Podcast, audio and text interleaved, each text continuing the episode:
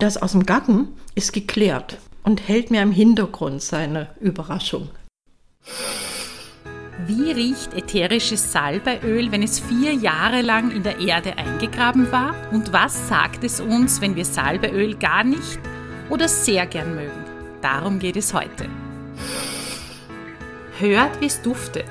Bei uns erzählen Menschen, die mit ätherischen Ölen, Hydrolaten und fetten Ölen arbeiten, wie sie Duft leben und erleben. Herzlich willkommen bei Duft im Gespräch, dem Podcast von aromainfo.at. Hallo und herzlich willkommen zu einer weiteren Folge von Duft im Gespräch. Mein Name ist Ingrid Kahner und ich darf heute mit einer der Referentinnen von Aroma Info sprechen, nämlich mit Christine Lamontaine. Hallo Christine, danke für dein Kommen. Ja, hallo Ingrid. Ich freue mich, dass ich wieder hier bin. Ich hatte schon Sehnsucht nach Graz. Oh, wie schön. Du kommst ja doch schon einige Jahre und ich freue mich jedes Mal ganz besonders, wenn du nach Graz kommst. Christine leitet bei uns den Lehrgang der dialogisch aktiven Duftkommunikation und das Gebiet der Psychoaromatherapie ist ihre Kernkompetenz. Und genau deshalb ist sie heute da und wird uns einiges über die Duftpflanze des Monats, den Salbei, erzählen. Davor ist es aber für unsere Zuhörerinnen aber sicher interessant zu wissen, wie du dazu gekommen bist, dass du das, was du machst, jetzt so in der Form umsetzt. Vielleicht magst du uns ein bisschen mal erzählen, äh, wie du zur Duftkommunikation gekommen bist. Ja, das kann ich gerne. Und zwar, das war relativ unspektakulär. Ich hatte vorher von Düften überhaupt keine Ahnung, außer wie eine Gießerei riecht oder heiß gelaufenes Metall. Das war mir vertraut, das war mir bekannt, aber nichts mit Düften ansonsten.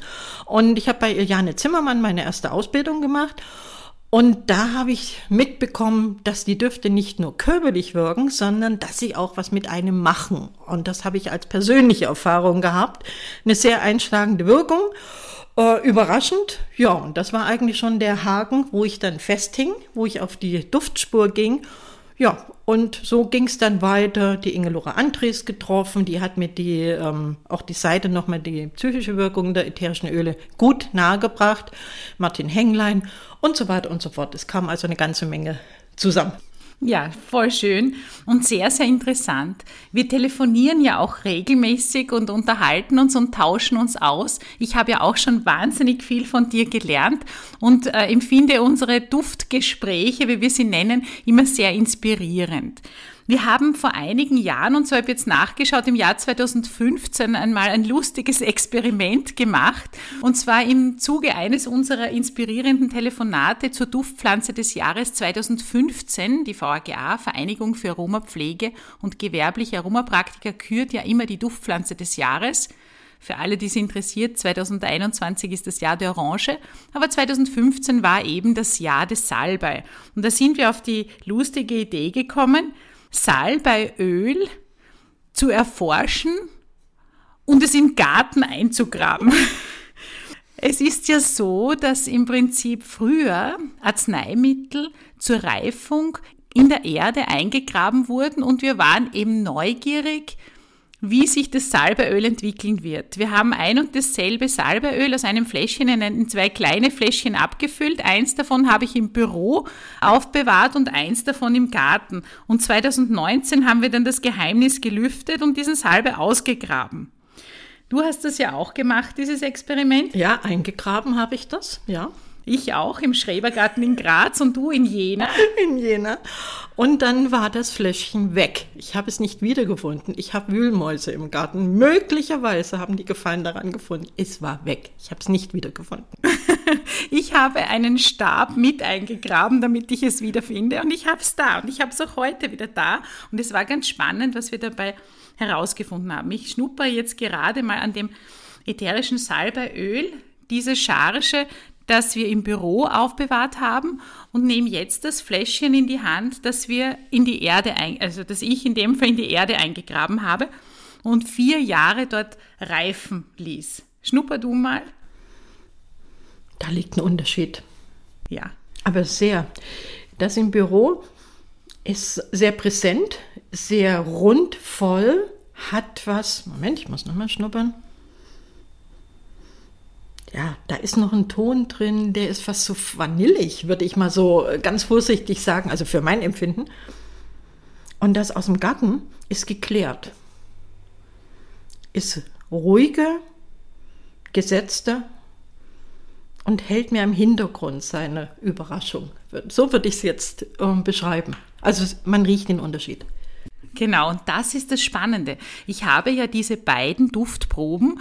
Es ist ja, wie gesagt, wirklich exakt aus einem Fläschchen in zwei verschiedene abgefüllt und in den Garten gebracht, beziehungsweise im Büro gelagert. Und ich habe dann diese beiden Proben an der Grazer Universität gaschromatografisch analysieren lassen, weil es mich interessiert hat, weil man den Unterschied wirklich sehr deutlich erschnuppert. Und siehe da, die Analysezertifikate waren nahezu ident. Das heißt, da sieht man wieder, dass eben die Maschine diese feinen Nuancen nicht in der Form unterscheiden kann, wie das unsere Nase tut. Und das habe ich sehr spannend gefunden. Ja, ist es auch. Also dieses erdige Öl, das hat was Gesetztes. Das also wirklich, man spürt es, das ist beruhigt, da kann man sich gut drauf einlassen, während das andere Öl, ähm, das will was, das ist fordernd. Also so würde ich es jetzt wahrnehmen. Spannend. Ja. Es ist ja so, dass Salbei eine sehr vielseitige Pflanze ist. Wir trinken alle Salbei-Tee, wenn wir Halsweh haben oder gurgeln damit. Zu viel sollte man ja nicht davon trinken, weil sich das ja auf die Leber schlagen kann. Aber die Wirkung des Salbeis auf die Psyche ist, glaube ich, wenigen bekannt. Wenn du jetzt das ätherische Salbeiöl ähm, einfach in Erinnerung rufst. Du hast ja schon wahnsinnig viele Erfahrungen sammeln können. Wie würdest du dieses ätherische Salbeöl beschreiben von der psychischen Wirkung? Was hast du erlebt? Was hast du bei deinen Kunden und Seminaren feststellen können? Mhm. Also ich habe eins festgestellt, dass das Salbeiöl oftmals ähm, eher abgelehnt wird, weil es zu fordernd ist, zu hart ist, irgendwie mm, das stresst. So, und wer aber für das Salbeiöl sich entscheiden kann, der spürt so, so einen Energieschub. Ich habe heute wieder ähm, das auf ein Blatt Papier als äh, Bodenanker und die, die draufgetreten sind, die eine ist gleich wieder runtergesprungen, weil das war so, wussten nicht, was drunter ist. Und ähm, andere Teilnehmer sagten, boah, da ging so richtig so ein Energieschub durch mich durch. War verblüffend, ich mache gern solche Experimente. Und ansonsten ist ein Salbeiöl, ja, wie soll ich sagen? Ich habe so ein Bild für eine Frau in, naja, so Businesskleidung. Sehr akkurat, sehr zielstrebig. Das verkörpert für mich so das Salbeiöl. Also nicht im Röckchen und nett und lieb, sondern strong. Und das Salbei, Salbei zieht ja auch alles zusammen, alles, was auseinanderfließt. Das heißt also für Menschen, die sich in ihren Gefühlen sehr viel verlieren, kann man das einsetzen, um zu, wenn es gemocht wird, um es wieder zusammenzuholen. Und die Pflanze hat ja einen interessanten Aspekt. Wenn man sich die Blätter anschaut, die sind behaart und sind so silbrig glänzend. Und nach der Signatur ist das, was ähm, so silbrig glänzend ist, äh, glänzend oder silbrig äh, Farbe, dass es dann äh, mehr so für das Gefühl mit ist. Und Salbei holt die Gefühle auch wieder zusammen. Also ich würde mal sagen, legt sie wieder ein bisschen trocken. So wie das übermäßige Schwitzen auch wieder zusammengeführt wird. Also das wäre für mich der Salbei mit und hat ähm, aufgrund, dass es ein Lippenblütler ist, diesen vierkantigen Stängel. Und das ist ja so ein ähm, Symbol für Stabilität, Sicherheit und so weiter und so fort. Das ist ja sehr spannend, vor allem weil du auch das Schwitzen angesprochen mhm. hast. Vielleicht könnte es auch sein, dass diese schweißhemmende Wirkung auch aufgrund einer Beeinflussung des vegetativen Nervensystems ist. Du sagst, es führt zusammen, es bringt die Gefühle wieder zusammen. Auch das wahrscheinlich, was im Unterbewusstsein sich so angesammelt hat. Ja. Wenn du jetzt äh, ätherische Öle auch hernimmst, um in der Psyche zu diagnostizieren, mhm. kannst du da eine allgemeine Aussage treffen, also so eine Tendenz, ich weiß, es gibt hier nicht schwarz und nicht weiß, mhm. wie es ist, wenn jemand Salbeiduft als sehr angenehm empfindet, was man davon ablesen kann, und mhm. umgekehrt, wenn jemand Salbeöl gar nicht leiden kann. Mhm. Ja, die Frage ist gut, weil ich gehe immer danach, was stärkt, was stabilisiert, was tut gut, was bringt eigentlich auch Glanz in die Augen. Das ist so das Ziel, der gesundheitspraktische Ansatz. Und da ist es zur Unterstützung. Und wenn man dann näher fragt, wie ist gerade die Situation, wofür können, ach ja, das, das tut mir richtig gut, das kühlt mich jetzt auch ein Stückchen runter. Das sind eigentlich so die Aspekte, die dabei eine Rolle spielen, wenn etwas sehr auch überhitzt ist. Ist Salbei das vom Wasserelement, das steht also im Duftkreis nach Martin Henglein, steht es äh, da, wo die Geranie in der Nähe ist, das heißt in diesem Wasserbereich. Und Wasser bedeutet Gefühle. Also hat man da auch wieder diese Kopplung. Und wenn jemand das ablehnt, dann ist er, dann trifft eigentlich dieser Duft auf einen Schattenbereich. Und das gilt nicht darum, etwas wegzumachen, sondern eigentlich über Umwege oder andere Öle diesen Schattenbereich zu integrieren, so dass man das Potenzial, was dahinter ist, hinter diesem Schatten, um, gut nutzen kann. Und ähm, das wird aber respektiert, also in dieser Art, wie ich es lehre, dass das einfach dann in Ruhe gelassen wird. Es wird registriert im Hinterkopf, wird geschaut und geguckt, was wäre für ein anderer Weg, um zu diesem Thema wiederzukommen. Diese Strenge, dieses vielleicht zu weit auseinandergeflossen zu sein. Ja, wie kriege ich da wieder diese Dinge in die Reihe?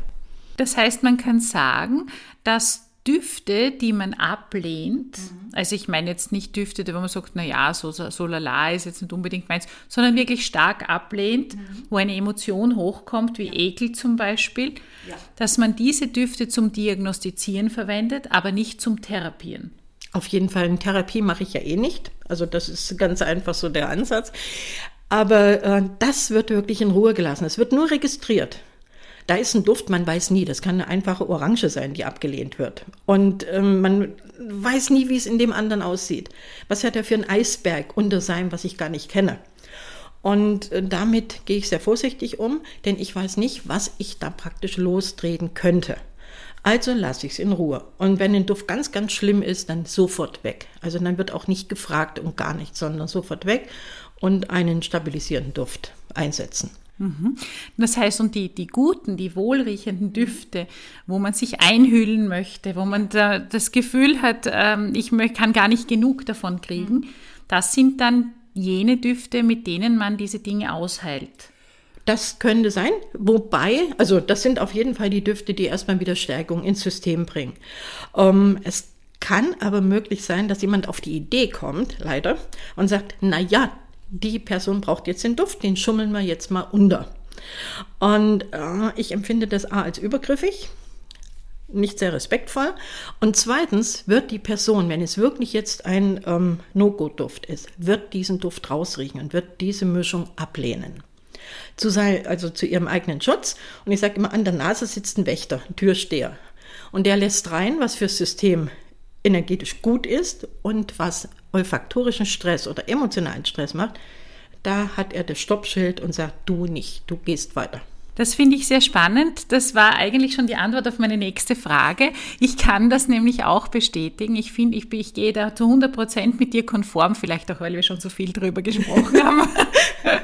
Aber es ist auf jeden Fall so, dass Düfte die man stark ablehnt, aus meiner Sicht Menschen überfordern. Mhm. Ich höre das auch immer wieder. Ja, das, was man stark ablehnt, da hat man einen Bezug dazu, das soll man nehmen. Mhm. Bin ich mhm. auch nicht der Meinung, das ist so, als würde ich den Finger immer auf die Wunde drauflegen. Da kann sich auch kein feines Epithel bilden und sich und nichts schließen, wenn ich permanent aufkratze. Ja. Das ist sicherlich in einem therapeutischen Kontext äh, ganz hilfreich, weil dann habe ich auch die, ähm, die Instrumente, die Fähigkeit dazu, das, was ich da lostrete, aufzufangen. Aber ähm, außerhalb des therapeutischen Kontexts heißt es einfach, das Nein ist das Nein. Punkt. Und das hat was mit Respekt und Augenhöhe zu tun, dem ähm, Klienten oder der Klientin gegenüber. Ja, das gefällt mir sehr gut. ja, was ich auch äh, eben festgestellt habe, ist, dass Salbei an und für sich recht gut wissenschaftlich erforscht ist.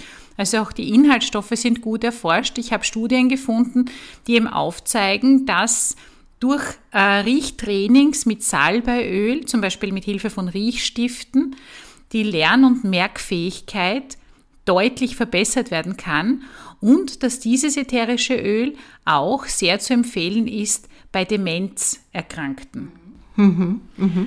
Hast du damit auch schon gearbeitet? Nein, eigentlich in diesem Bereich nicht, weil ich gehe mit Salbei relativ vorsichtig um. Es ist nicht ganz unproblematisch, das Öl. Und man riecht ja, dass so an dieser süßen Hintergrundnote, dass da auch etwas dabei ist, was aus einem Abbauprozess entsteht. Und das hat im weitesten Sinne auch immer etwas mit Loslösen, mit Auflösen zu tun. Und es kann, auch wenn zu viel ist, auch neurotoxisch werden. Und deswegen bin ich mit Salbei eher ein bisschen vorsichtig, dann schon eher den Muscatella-Salbei. Aber mit dem reinen Salbeiöl, das ist so, ja, das i-Tüpfelchen, aber nicht so das alltägliche Öl jetzt in dieser Arbeit.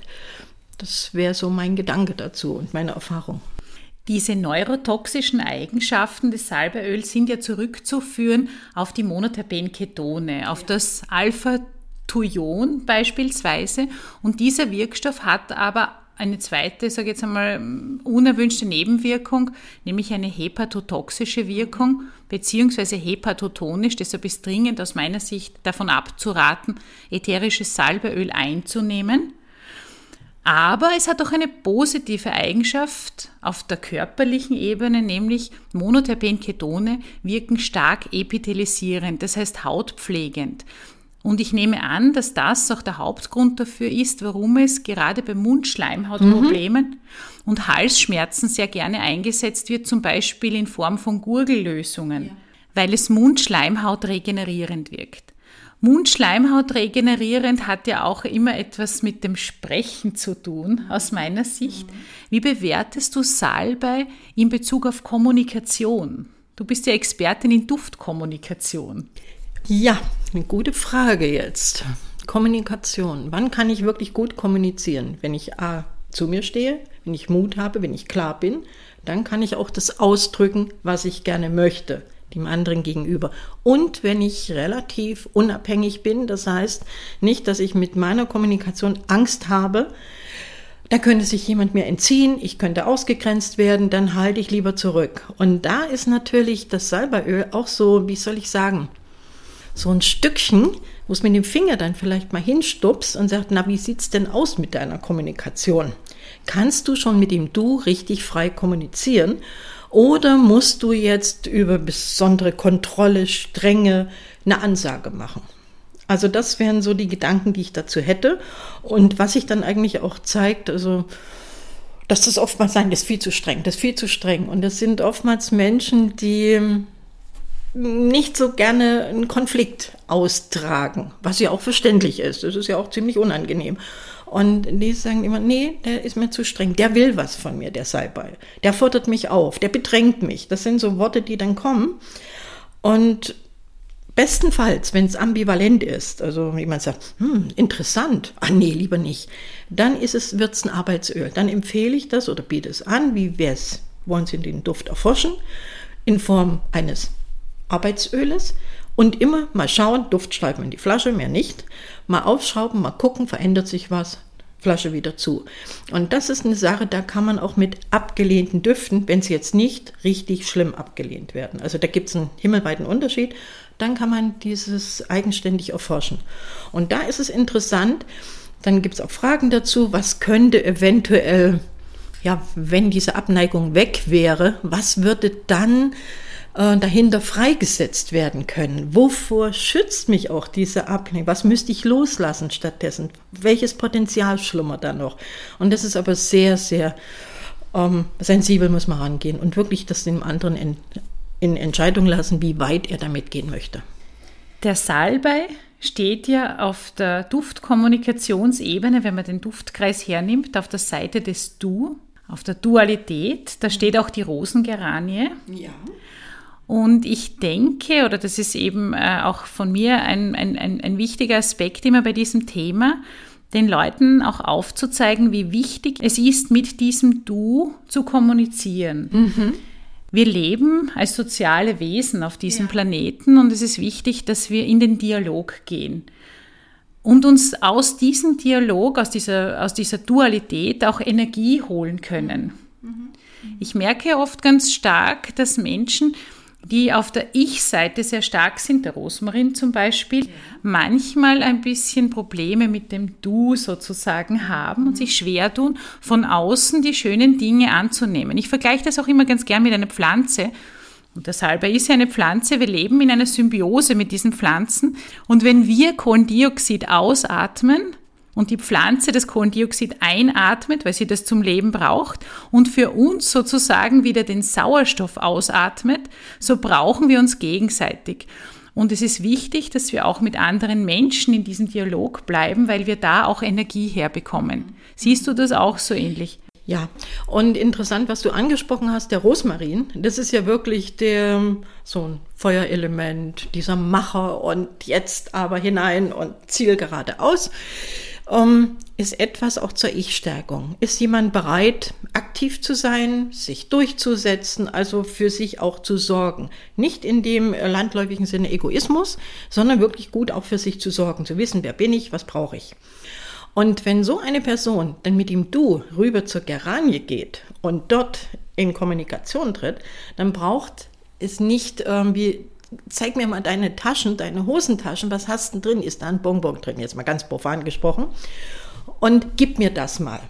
Sondern ich gehe hin in meine äh, Funktion als die und die und spreche mit dem anderen und kann den anderen so lassen, wie er ist. Nehmt das auf, was er mir gibt, aber erwarte nichts. Und damit wird eigentlich eine gute Kommunikation erst möglich. Und spannend ist noch, dass ähm, der Rosmarin ja jetzt zu dem Salbeigewächsen gewandert ist. Er wird eher der Rosmarin nach dem Duftkreis auch als männlich beschrieben, auf der äh, Yang-Seite, männlichen Seite. Und der ähm, Salbei steht ja auf der weiblichen. Und da würde ich fast sagen, die beiden sind so wie, also wie das männliche Prinzip und das weibliche Prinzip. Aber das weibliche Prinzip in dieser strengen, doch durchaus ähm, Mutter. Also sowas in diesem Sinne. Die ähneln sich fast ein bisschen, obwohl geruchlich überhaupt nicht. Aber von dem Informationscharakter her. Sehr spannend. Ja, der Rosmarin heißt ja neuerdings, ich meine eh jetzt schon auch eine gewisse Zeit lang, seit einigen Jahren, Salvia rosmarinus und nicht Rosmarinus officinalis, wobei ich schon dazu sagen muss, dass auf den meisten ätherischen Ölfläschchen noch Rosmarinus officinalis steht, weil das nach wie vor als Synonym verwendet werden darf. Aber es ist schön, dass diese, diesen Zusammenhang eben zu erkennen. Und da sieht man auch wieder, wie wichtig das Ich und das Du ist. Das Weibliche und das Männliche, dass es in einer Harmonie, in einer Balance ist. Ja, ein spannendes Thema. Magst du Salbeiduft? Oh ja, äh, ich würde mal sagen, nicht immer. weil dann wird er wirklich einfach zu viel des Guten. Und ich glaube, das ist ein guter Schutzmechanismus im Salbei, dass man nicht zu viel des Guten davon nimmt. Einfach damit man ähm, nicht in einen Rauschzustand oder irgendwas hineinkommt. Und ich mag ihn ganz gern, und manchmal überhaupt nicht. Also das hängt auch ab von der Tagesform und so weiter. Also das ist kein feststehender ähm, ja, Status. Ich habe ja Salbeiöl sehr gern in der Mundpflege. Und äh, ich habe so lachen müssen, als ich das erste Mal mit meinem Handy eine Salbeiblüte fotografiert habe und das aufgezoomt habe und da sieht man diese Lippenblüte, die tatsächlich zwei Zähne hat. Also das merkt man sich ja wirklich leicht, dass das äh, einen Bezug zum Mund hat. Also deutlicher kann eine Signatur ja gar nicht sein. Und was ist ein Mund? Ein Mund ist da zum Sprechen, zum Kommunizieren. Und da sind wir auch wieder beim Salbei-Thema. Und wenn man sich die Blüten vom Rosmarin anschaut, ist es ja auch sehr, sehr ähnlich.